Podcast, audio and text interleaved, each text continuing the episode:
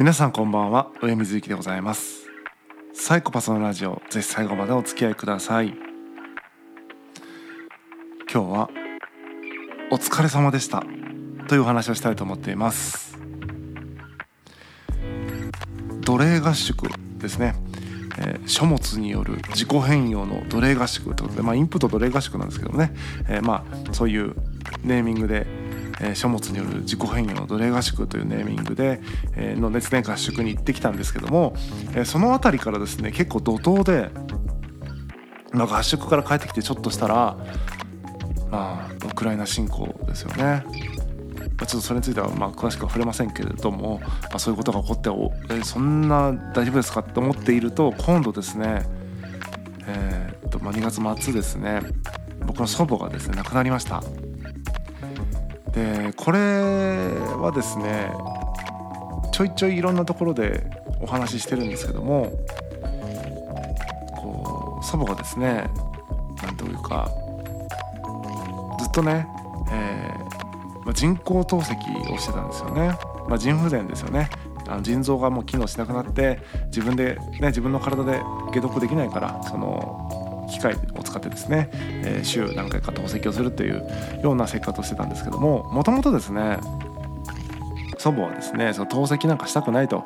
えー、そんなことするぐらいならね死んだ方がいいということで、えー、医療拒否でですねやってたんですね。こう10年前十数年前ぐらいかな。そんな感じで生きてたんですけどもある日そのそれこそもう限界を超えてね意識不明の渋滞になってるところにたまたま親戚がね訪れたと祖母の家に。で、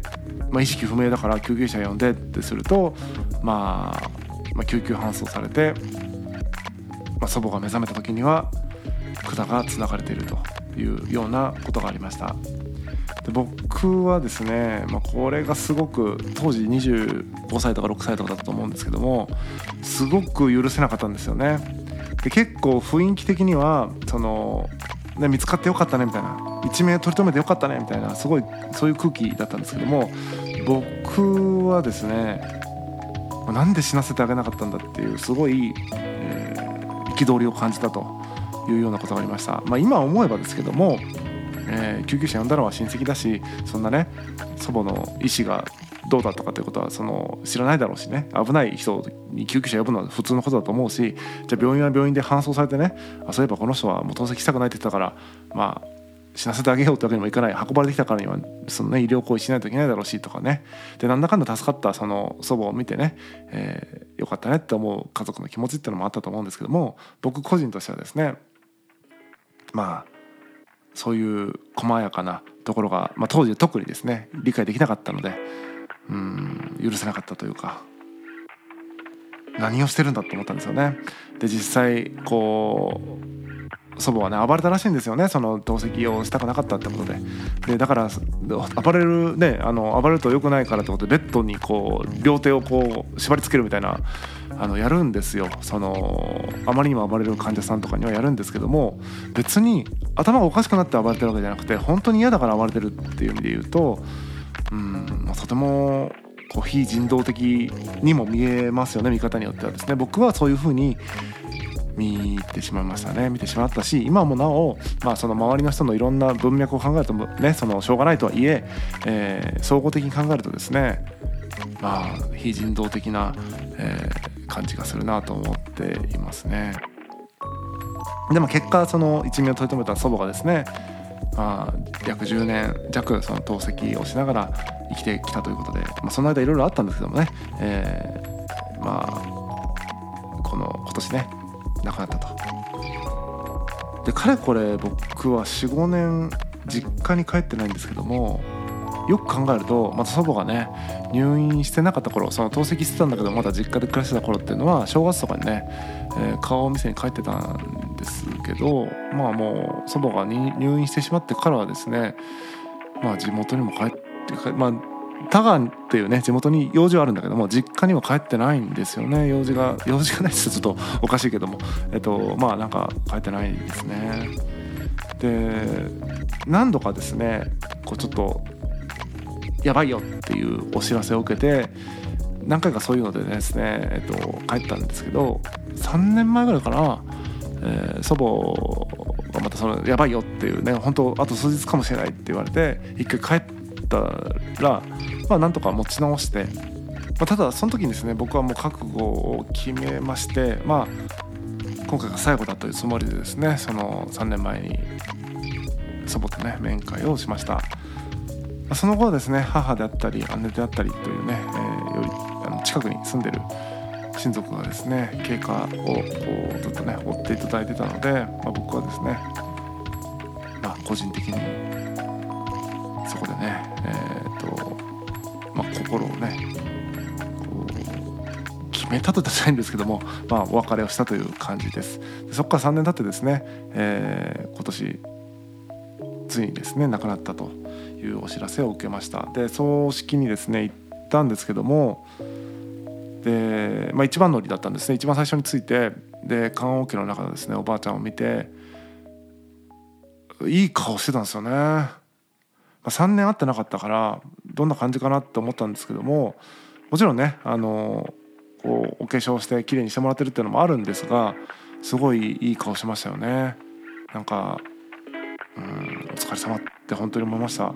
でだから本当悲しいとかってよりは本当にこうもうお疲れ様というもう本当それだけなんですよね。良かったとか言っちゃちょっとこう語弊があるかもしれないけども